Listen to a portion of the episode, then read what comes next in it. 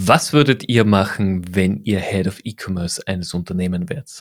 Diese sehr, sehr spannende Frage stellen sich nicht nur viele in der E-Commerce-Branche, sondern auch mein heutiger Gast Till immer wieder auf LinkedIn und schreibt dazu mega spannende Content-Beiträge, nämlich wirklich sehr gut verfasst, sehr einfach verfasst und gibt praxisnahe Tipps und Insights, was zu tun wäre oder welche Denkansätze man verfolgen könnte. Zusätzlich plaudern wir in der heutigen Folge auch darum, warum Content King ist. Das ist vielleicht nicht ganz so neu, aber was sehr neu ist, ist auf jeden Fall, warum digitaler Content auch am POS seinen relevanten Platz verdient hätte und welche Role Models es bereits dafür gibt. Viel Spaß bei der Folge, hört rein. Willkommen beim Amazing E-Commerce Podcast deinem Host Stefan Grad. Ich freue mich wahnsinnig, heute den Till Dreier bei mir begrüßen zu dürfen im Amazing E-Commerce Podcast. Till, vielen herzlichen Dank für deine Zeit, dass du heute mein Gast bist. Für die, die dich noch nicht kennen, stell dich doch mal ganz kurz bitte der Community vor. Also, uh, first of all, das ist mein allererster Podcast, in dem ich zu Gast bin. Äh, ich habe äh, mit Stefan darüber, darüber geschrieben und war sofort Feuer und Flamme ähm, und wollte schon immer mal einen Satz sagen. Den habe ich letztens nämlich bei Samuel das, äh, gehört äh, Grüße gehen raus an der Stelle. Äh, Stefan, schön, dass ich dabei sein darf. äh, genau, nee, ähm, ja, äh, Till, ähm, ja, bin seit 2018 im Bereich äh, E-Commerce tätig, äh, war vorher in der Agentur, äh, Marmalade, auch Shopify Plus äh, Gemeinschaftsmitglied seit seit kurzem ähm, und bin jetzt seit ungefähr einem Jahr, ein bisschen länger sogar, bei Makaira. Ähm, und wir kümmern uns um, ja, ich nenne es jetzt mal ein schnelles Frontend und der schnell, der, den schnellen Weg dahin, ähm, ja, unabhängig vom Shopsystem. Und ich bin da für zuständig, deine Ideen aufzunehmen äh, und gegebenenfalls, wenn du Fragen hast, auch mal mit dir einen Plan zu entwickeln, wie das am schnellsten geht. Ähm, ja, gemeinsam erfolgreich ist so ein bisschen das, das Motto. Ähm, und ja, ich bin gespannt, wie es heute, wie es heute wird. Schnelles Frontend ist ein wahnsinnig wichtiges Thema, da würde ich aber gerne ein bisschen später dazu reinkommen. Ich würde nämlich ganz gerne damit beginnen, äh, wie ja auch ich auf dich aufmerksam geworden bin. Du bist ja auch in meiner LinkedIn-Bubble sehr präsent. Man muss ja inzwischen von LinkedIn-Bubble sprechen. Ich bekomme halt natürlich auch größtenteils die E-Commerce-Personen vor allem aus Europa ausgespielt. Und du bist mir extrem positiv aufgefallen mit deiner, deiner Serie, die du veröffentlichst, wenn ich Head of E-Commerce wäre. Ähm, jetzt erstens mal die Frage natürlich, wie bist du dazu gekommen? Da glaube ich, da kenne ich die Antwort schon, aber woher nimmst du den Input für den Content und wie ist das Feedback auch von der Branche dazu?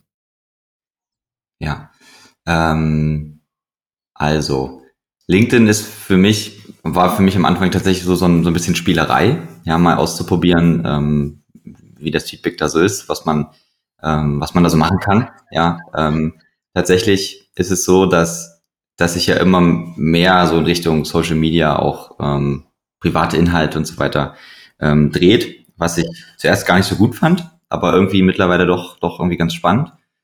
Und dieses Thema wäre ich Head of E-Commerce kommt einfach ganz, also ganz banal gesagt daher, dass ich äh, ja in der Agenturzeit als Projektleiter doch einiges gesehen habe und gehört und gelesen, was, was, was total gut lief, was aber auch nicht so gut lief.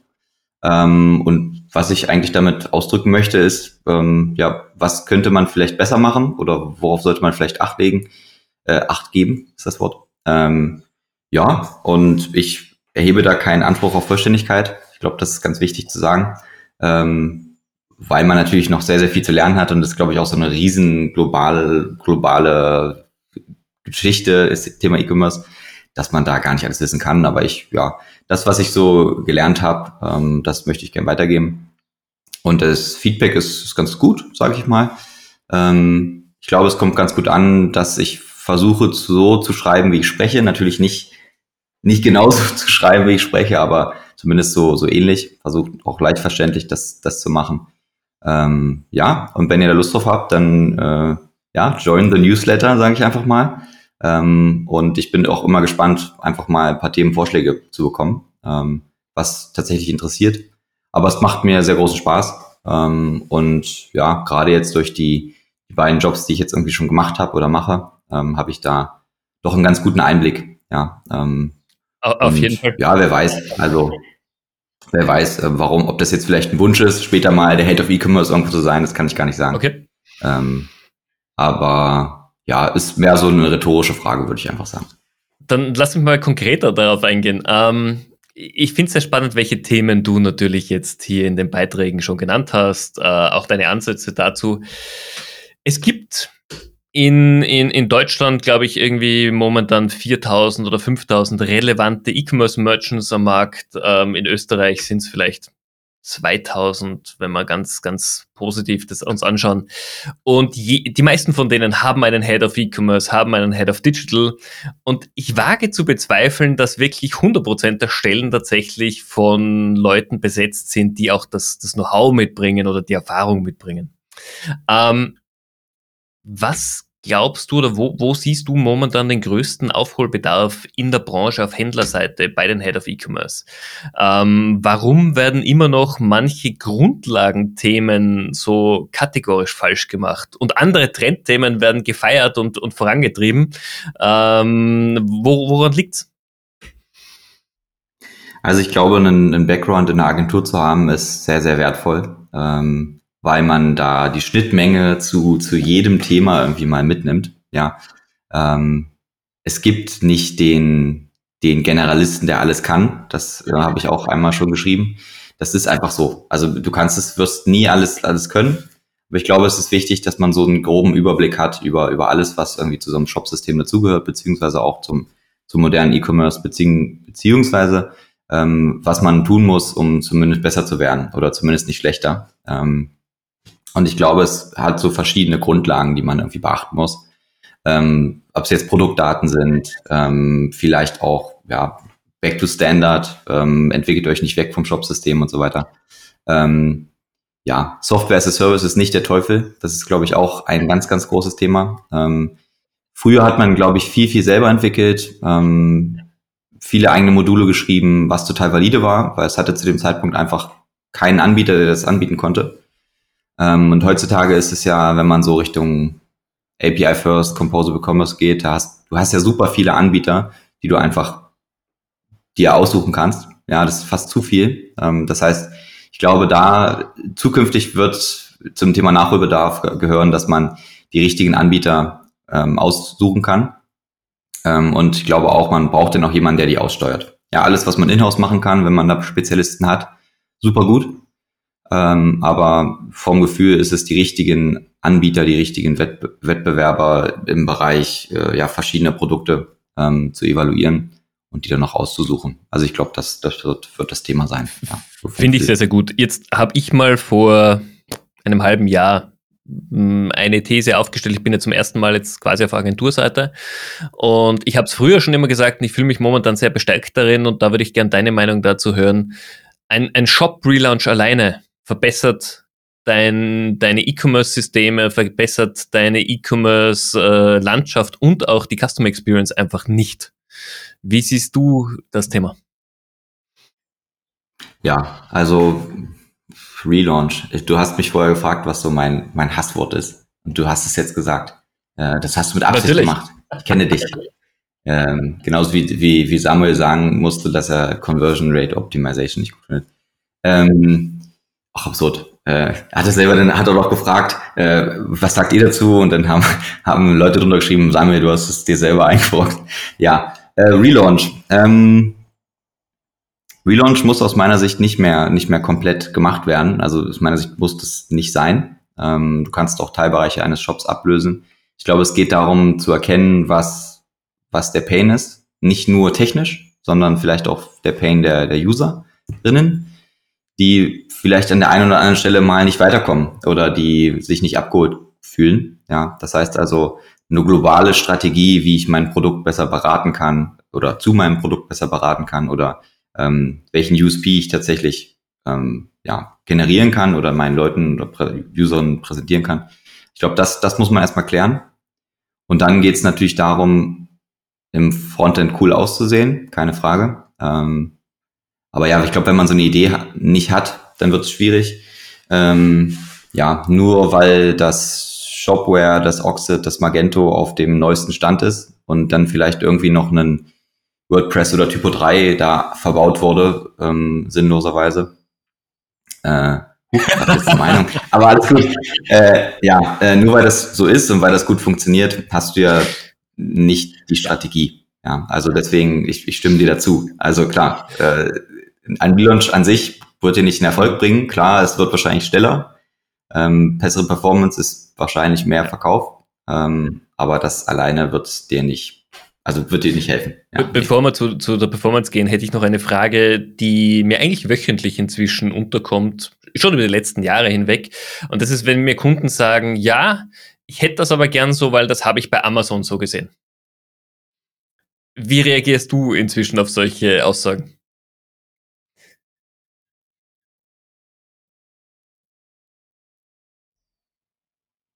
So sind wir ja, wieder da. Bist du da? Konnte dich nicht mehr hören. Okay. Ja, ich, ich konnte dich leider nicht mehr hören. Du, du hattest vorher gesagt, ah, das Bild könnte mal ausfallen und der Ach, Ton, der Ton. Ich habe dich weitergehört. Gut, kein Problem. Ähm, Du warst bei, ähm, dir kam noch eine genau. Frage zu, bevor wir zur Performance kommen. Genau. Bevor wir zur Performance kommen, hätte ich noch eine Frage an dich. Äh, was ich in den letzten Jahren immer wieder höre von Kunden ist, ah, ich hätte gern dieses oder jenes Feature, egal ob Design oder vom Feature-Set her, ähm, weil ich es bei Amazon gesehen habe. Wie reagierst du auf sowas? Mhm. Ich glaube, es ist erstmal total valide, sich anderswo äh, Inspiration zu holen. Ähm, es wäre sehr vermessen, wenn man das nicht macht.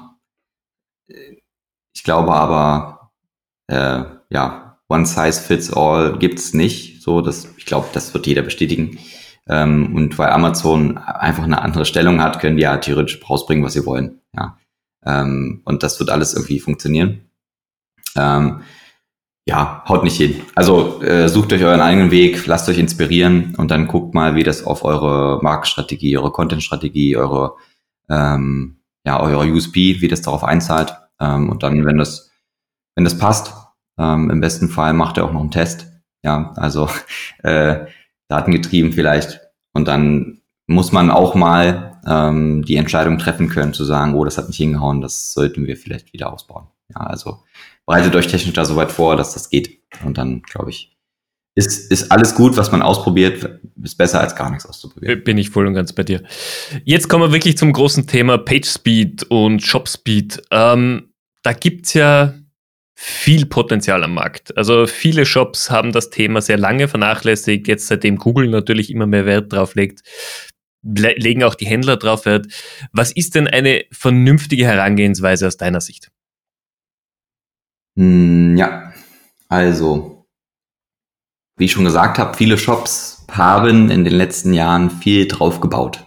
Ja, ähm, wenn ein Haus steht, immer wieder ein Stockwerk draufzubauen, das macht viel Arbeit.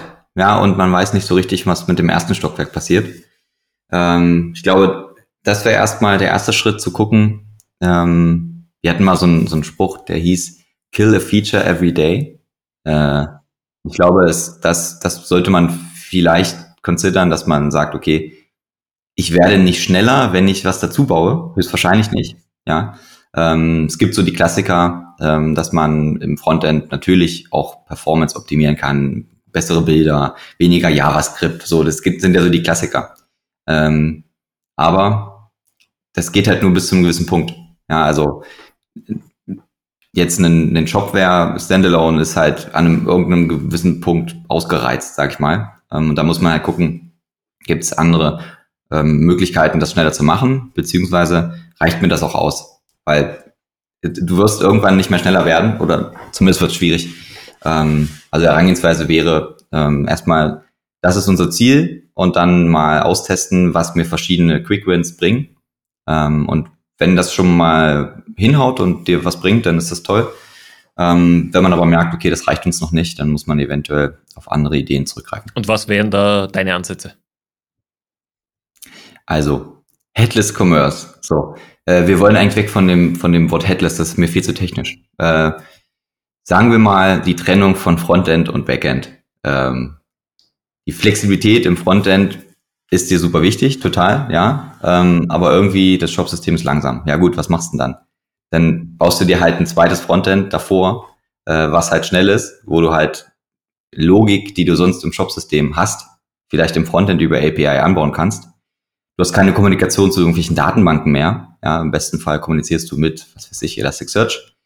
Ähm, und bist dadurch halt viel, viel schneller. Ja, und kannst dann Teilbereiche des Shops, die sowieso vielleicht einen Relaunch bräuchten, wenn wir das Wort nochmal sagen wollen, kannst du halt sukzessiv ablösen. Ja, also alles, was irgendwie schon, schon nicht mehr geladen werden muss. Ja, Beispiel, ich muss die, die Paginierung nicht mehr laden, ich brauche kein Reload und so weiter. Das macht dich ja schon viel schneller und das bringt auch deinen Userinnen auf jeden Fall ein besseres, besseres Feeling. Ja. Aber es ist natürlich ein sehr, sehr großes und sehr, sehr spannendes Thema. Jetzt äh, hast du gemeint, das Thema wird schon mal technisch bezeichnet. Es ist auch ein, ein Thema, das man natürlich in der Branche sehr, sehr lange schon hören. Headless, jetzt neues Composable Commerce, das in allen, in allen Köpfen ist. Davor waren es Microservices. Ähm, es wird sehr stark aus der technologischen Sicht verkauft, auch aus der technologischen Sicht den Händlern nahegebracht. Ähm, und ich erlebe immer öfter, dass CMOs oder CEOs mich fragen, brauche ich das wirklich? Ist, ist, ist, es wirklich so wichtig oder was habe ich denn davon? Ähm, und meiner Meinung nach kommt mir vor, dass unsere Branche das einfach zu kompliziert auch verkauft. Einen Schritt weit. Weil es halt sehr, auch natürlich im Hintergrund dann sehr komplizierte Prozesse sind. Das ist ja vollkommen okay.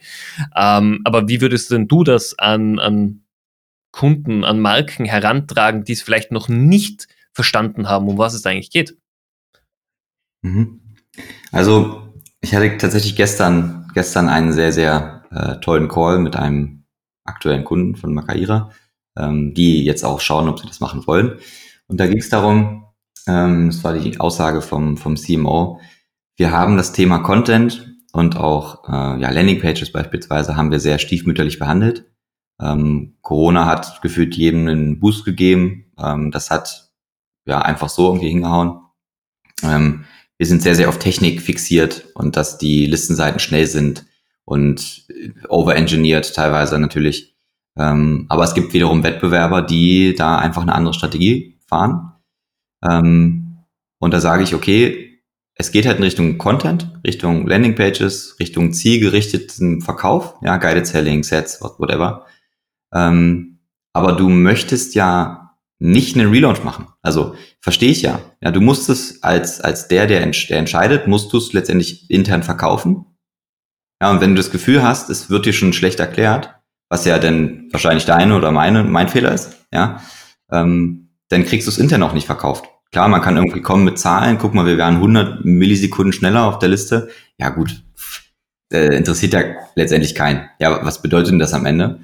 Aber zu sagen, okay, du hast neben deinem aktuellen Shop hast du allein schon mal die Möglichkeit, Content zu bauen, der auf der gleichen URL läuft, der total schnell ist, der einfach schon mal dich ranführt an das Thema Content oder Content-Strategie, Content-Marketing.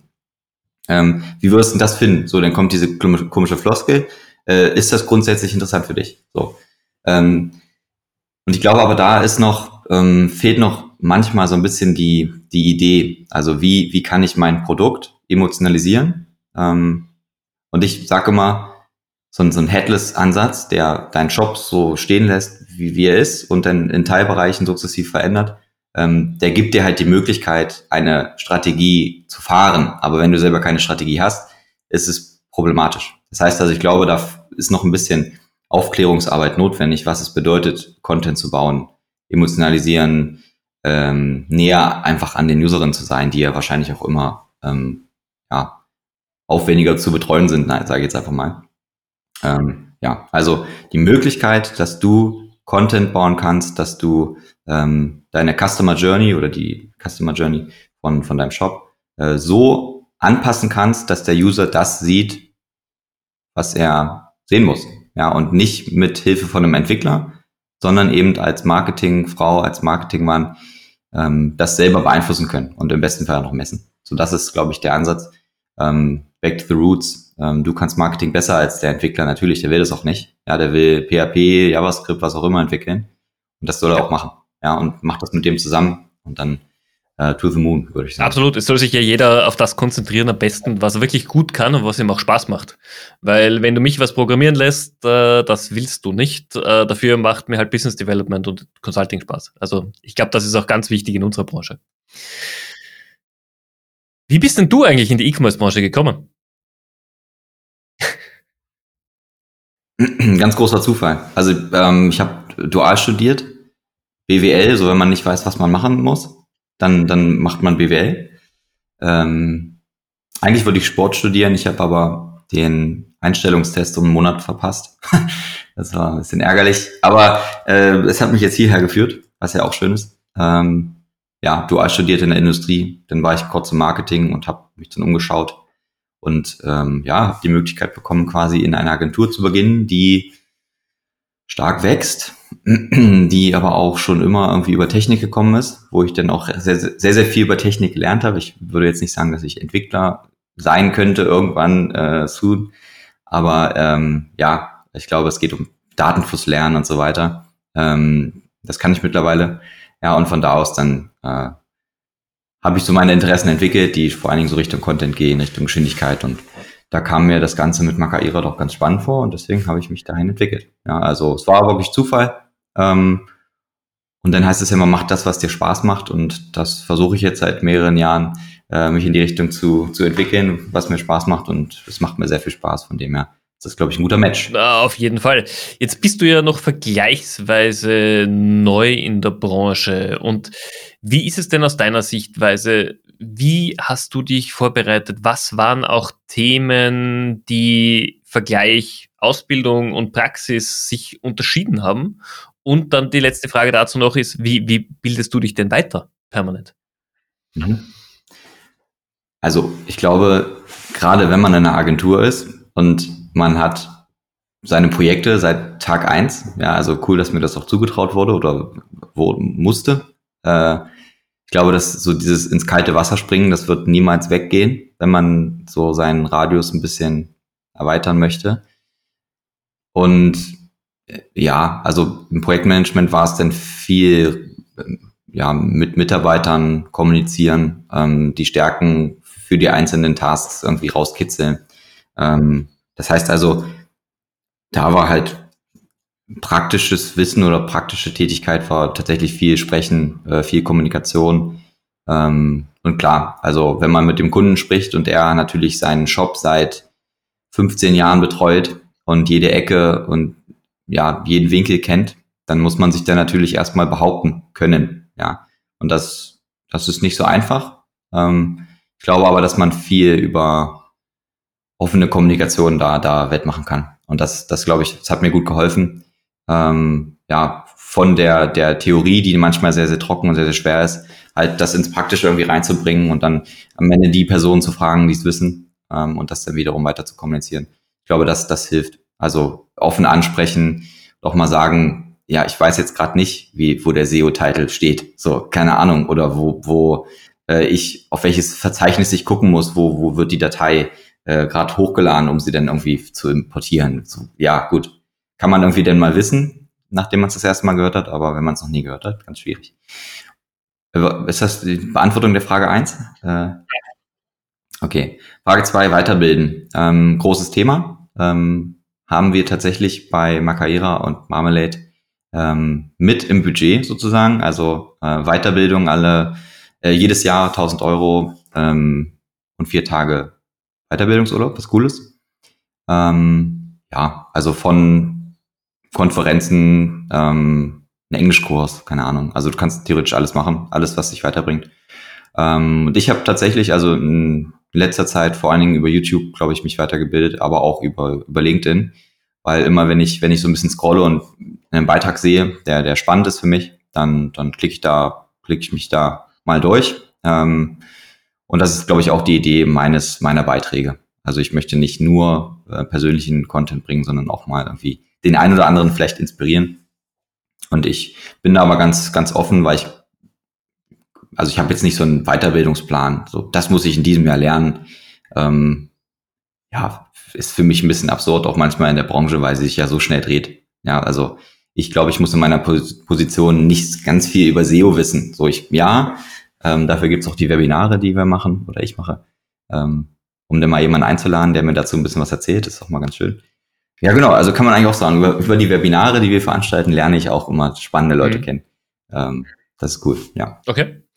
Aber du bist ja auch in dieser Liga mit dem Samuel Hess zum Beispiel oder in dieser LinkedIn-Bubble, wie wichtig sind, sind diese Inputs für dich? Weil begonnen hat das ja eigentlich vor ein paar Jahren mit Snox, die sich ja da sehr aktiv in der, im Know-how-Sharing auf LinkedIn hervorgetan haben und das auch sicherlich als ihr Erfolgsgrundlage nennen.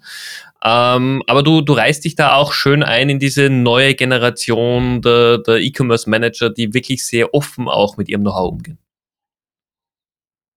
Ich glaube, das ist ein Kompliment, dann sage ich mal Danke. Ähm, ja, also es war ähm, mit Samuel war das war das das cool. Wir haben uns ja auch getroffen äh, in Mannheim vor ein paar Wochen. Ähm, total toller Typ, ja, ähm, äh, viel zu erzählen, ganz ganz spannend. Aber natürlich immer noch mal was anderes, jemanden auch offline mal mal zu sehen. Ähm, das heißt, dass ich freue mich auch auf die Messen, jetzt äh, mal so ein paar Leute einfach kennenzulernen. Äh, ja, also ich, ich finde es spannend, glaube ich, einfach zu teilen. Ähm, es hat auch was mit Authentizität, ist das Wort, glaube ich, äh, zu, tut, äh, zu tun. Ähm, ja, es schafft ein bisschen Ehrlichkeit und ich glaube auch, man, man kommt so weiter, weil man, ja, wenn man ehrlich ist und auch mal sagen kann, das hat nicht gut hinge, hingehauen, ähm, andere zu bewahren ähm, vor vielleicht Fehlern, ähm, bringt einem vielleicht nicht im ersten Moment, aber vielleicht im zweiten Moment dann auch ein bisschen Reputation, sage ich jetzt einfach mal. Ich weiß nicht, ob das Wort passt, aber ähm, ja, Offenheit finde ich total cool und total wichtig. Ähm, ja, aber ich stehe da ja noch am Anfang. Also ja, ich bin jetzt bei 2000 Followerinnen, das ist jetzt, geht. Ja, also es ist vielleicht mehr als andere haben, aber darüber definiere ich mich letztendlich aber auch nicht. Ja, ich möchte halt irgendwie Mehrwert, Mehrwert bieten und das ist cool, ähm, wenn irgendwer, den ich nicht kenne, der mit mir aber auch nicht vernetzt ist, ähm, denn mein Beitrag kommentiert, ist irgendwie schon ein cooles Gefühl. Man hat dann das Gefühl, dass das kann man gern weitermachen, das macht Spaß. Ist ja bei deinem Podcast wahrscheinlich, wahrscheinlich ähnlich, wenn Leute auf dich zukommen, die, die du noch nie gesehen hast und dann sagen, du, pass auf, Stefan, das war richtig cool, habe ich was ja. mitgenommen. Ähm, ist ja ein tolles Kompliment. Absolut, absolut. Und äh, deswegen freut es mich einfach auch, so unterschiedliche Gäste bei mir im Podcast zu haben, von Händler zu Agentur zu Dienstleister, weil jeder ein bisschen eine andere Story hat und andere Erfahrungen auch, auch mitgenommen hat. Und zu den Erfahrungen hätte ich gleich meine nächste Frage. Jetzt ist die E-Commerce-Branche eine Branche, die sich über die letzten Jahre enorm gesteigert hat. Wir haben enorme Zuwachsraten gesehen. Wir wissen, es wird sich jetzt ein bisschen abschwächen. Das ist vollkommen klar. Es kann nicht so weitergehen. Was würdest du denn jemanden raten, der sagt, okay, ich würde gerne in diese geile Branche einsteigen? Egal ob als Händler, als Dienstleister, auf Agenturseite, was, was wäre ein guter Ratschlag für einen vernünftigen Beginn? Gute Frage. Also Agentur kann ich empfehlen, das ist cool. Ähm, geht in eine coole Agentur, sage ich mal. Ähm, ich glaube, ähm, kleine Agenturen können großen Spaß machen, große aber genauso. Ja, ihr müsst wissen, was ihr, was ihr machen wollt, also wie viel Verantwortung ihr direkt haben wollt. Ähm, ja, Entwicklungs Geschwindigkeit, weiß ich nicht. Also muss man immer für sich selber entscheiden. Aber in der Agentur hat es mir sehr viel Spaß gemacht, weil man eben nicht nur den einen Shop hat, sondern man hat verschiedenste Shopsysteme, verschiedenste Anbieter, die ähm, mit denen man jongliert. Ja, also das als ich als Nicht-Entwickler im Oxid-Shop äh, mal einen Klarna selber durchkonfiguriert hat und es hat funktioniert, habe ich mich schon schon gut gefühlt. also ähm, ja, einfach machen vom Gefühl ähm, das ist aber total irrelevant, ob du jetzt bei, einem, bei einer Agentur, bei einem Dienstleister, bei einem Shop irgendwie bist.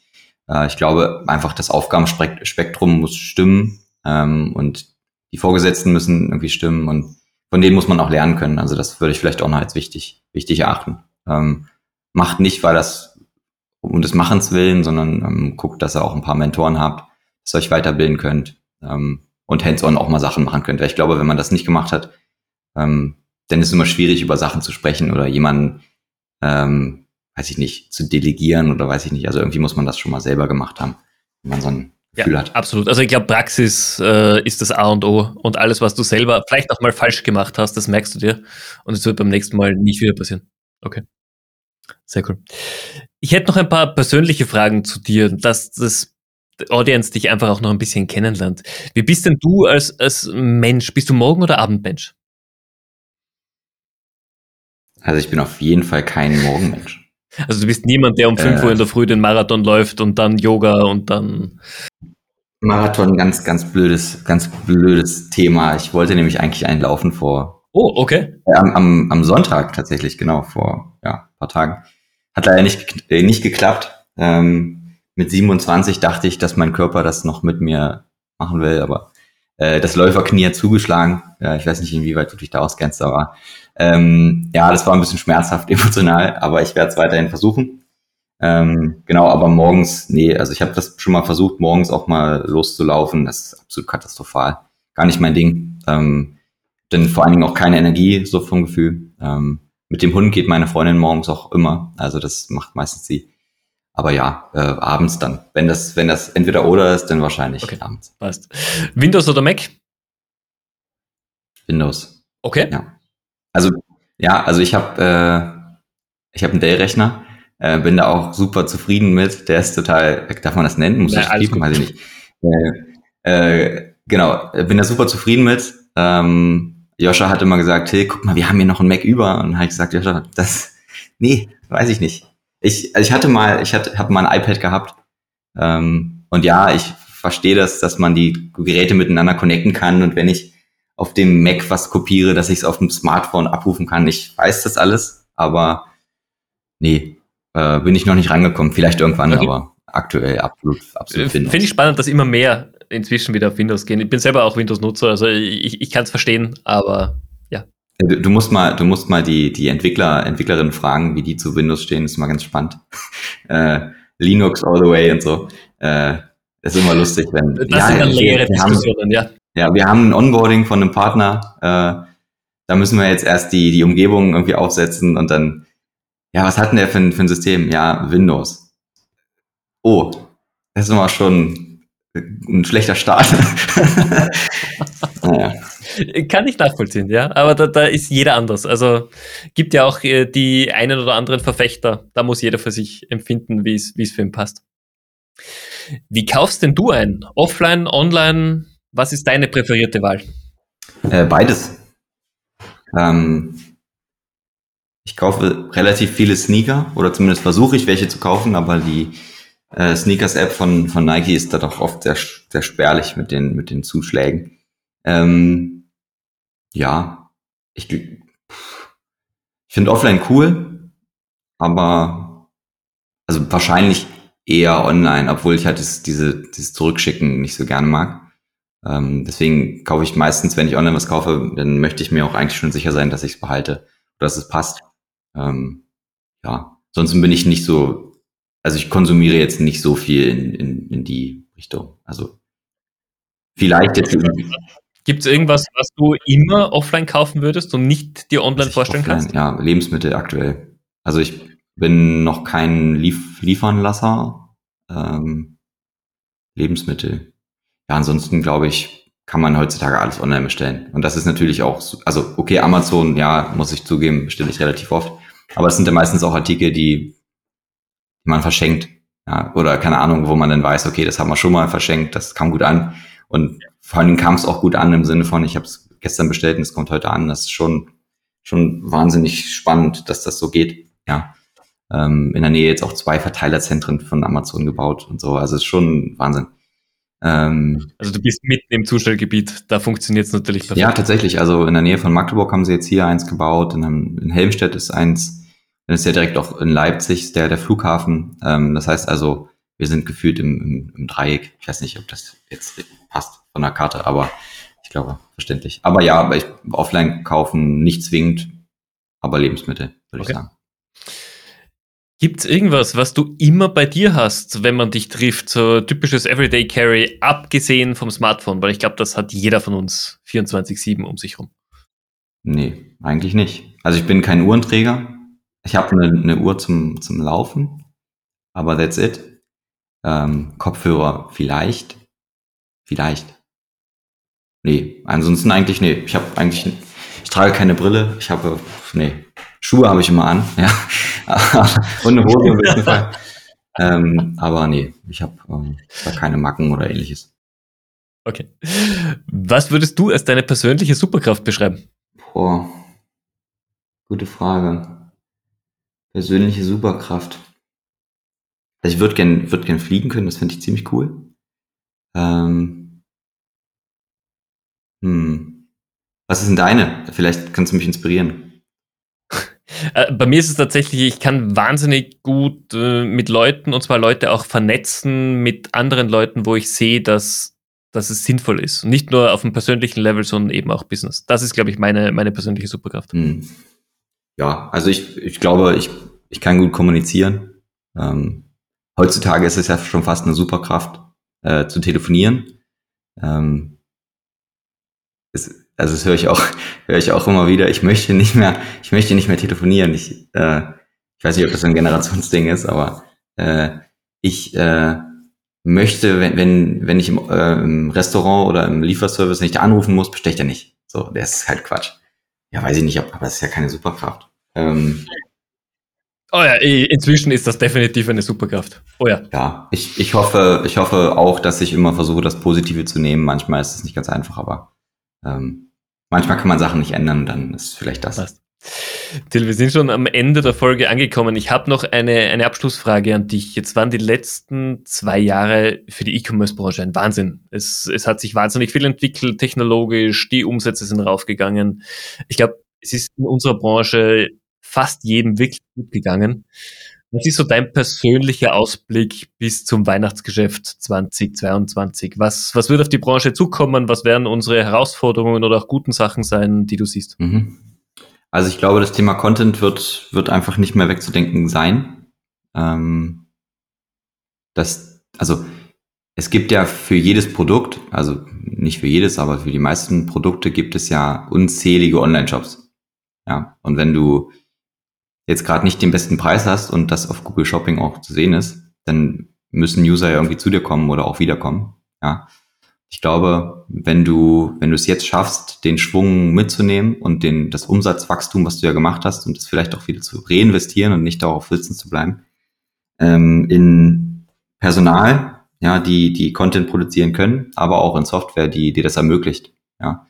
Ob das jetzt ein Blog ist, der deine Produkte anteasert, Erfahrungsberichte, ähm, vielleicht weitere Produktberater wie Be Bewertungen, weiß ich nicht, ähm, das einfach ein bisschen runter zu machen, weg vom allein Online-Shop. Ich gehe über die Kategorien und suche mir dann was raus.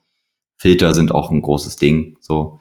Ähm, aber ich glaube, Content und Produktberatung muss halt, muss besser werden, beziehungsweise wenn du dich etablieren möchtest, langfristig auch jetzt vielleicht mit einem, mit einem Nach-Corona-Loch, wer weiß, ob das überhaupt stattfindet, vielleicht auch nicht. Ähm, dann würde ich sagen, Produktberatung, Content, Landingpages. So, das, das ist spannend. Das ist, das ist eh schon sehr, sehr viel, worauf man sich konzentrieren ja. muss. Und vielleicht auch POS. Ähm, POS könnte vielleicht auch wieder, wieder noch größer werden. Ich habe gesehen, Meta hat ein, ein, ein Shop eröffnet mit, mit Hardware.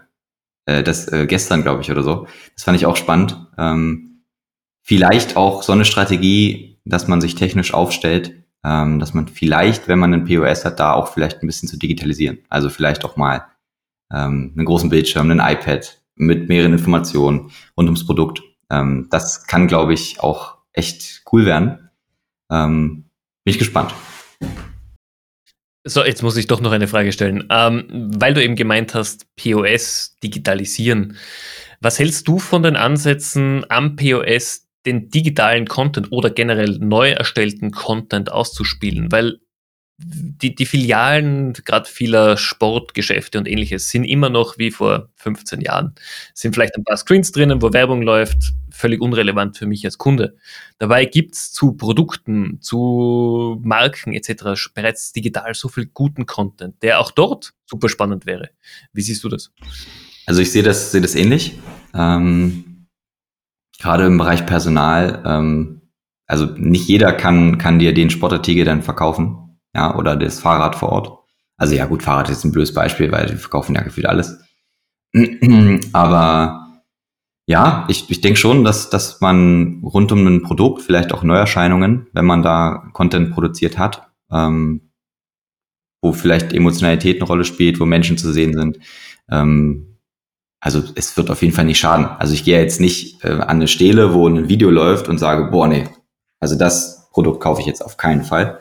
Ähm, Beispiel dafür zum Beispiel ist äh, Ludwig von Kapf, ähm, ist ein Kunde von Makaira. Die haben einen sehr, sehr modernen Weinladen gebaut ähm, im letzten Jahr. Könnt ihr gerne mal anschauen in Eltville oder Eltville. Ähm, den sie auch nutzen für äh, Weintastings, Produkttastings, ähm, wo du quasi den, ähm, den Wein an eine Stele dran hältst mit einem QR-Code oder Barscanner, Barcode-Scanner. Dann wird auf einem iPad werden die Informationen zum Winzer, zu einem Rezept dazu und so weiter wird dir angezeigt. Das heißt, du hast um den Wein, der da ja eigentlich nur steht, hast du noch mehr Informationen und entscheidest dich natürlich dann eher dazu, ach guck mal, der ähm, sympathische Winzer aus der badischen Region, ähm, den möchte ich gerne unterstützen.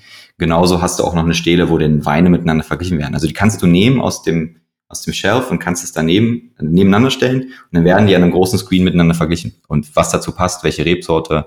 Also es ist so einfach cool gemacht, ja und Erlebnis Erlebnisort schon so ein bisschen. Ähm, und alles zahlt aber wiederum auf den Online-Shop ein. Du hast QR-Codes, wenn aber etwas nicht verfügbar ist, kannst du es direkt online bestellen.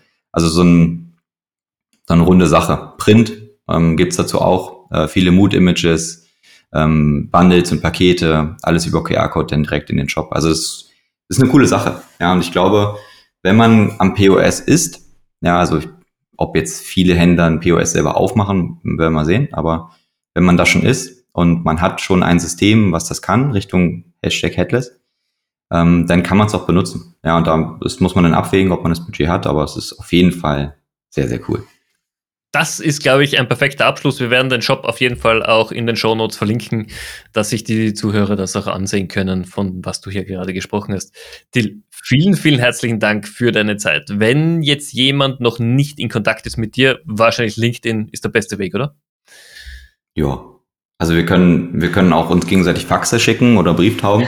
Ich hab, Wenn äh, du ein Fax hast, habe ich leider nicht. Ich würde dann digital auch ankommen, das wäre ja auch ein bisschen Cheating, aber eine Brieftaube muss ich mal gucken, ob es hier welche gibt. Aber LinkedIn ist, denke ich mal, der einfachste Weg. Ähm, oder E-Mail oder sogar anrufen, wenn ihr zu der Generation noch gehört, die das macht. Ähm, ja, oder wir sehen uns auf der, auf den Messen. Ich weiß nicht, wann die Folge jetzt veröffentlicht wird. Ähm, wird nächste Woche rauskommen. Das heißt, äh, Expo Berlin wird wahrscheinlich möglich sein. Äh, genau. also kommt auf, genau, kommt auf, auf mein Profil. Ich äh, habe da ein ein, ein, ein ulkiges, einen ulkigen Beitrag, wo mein Hund drauf ist, ähm, wo man den Calenti-Link findet. Coolstes Tool übrigens. Du hast mal letztens einen Post gemacht, welche Tools man benutzen soll. Ähm, genau, da kann man dann was buchen und für die OMR wird es dann ähnlich sein. Da bin ich auch. Also ähm, trinken gerne einen Kaffee oder wenn es später wird, vielleicht auch äh, ein Bier zusammen. Freue ich mich. Klingt gut. Till, herzlichen Dank dafür. Liebe Zuhörer, vielen herzlichen Dank auch für eure Zeit. Ich hoffe, in der Folge waren wieder spannende Insights für euch mit dabei. Und wenn ihr Fragen habt, bitte meldet euch jederzeit gerne bei mir oder beim Till und wir werden euch auf jeden Fall vernetzen. Und in dem Sinn wünsche ich euch einen schönen Tag und bis bald.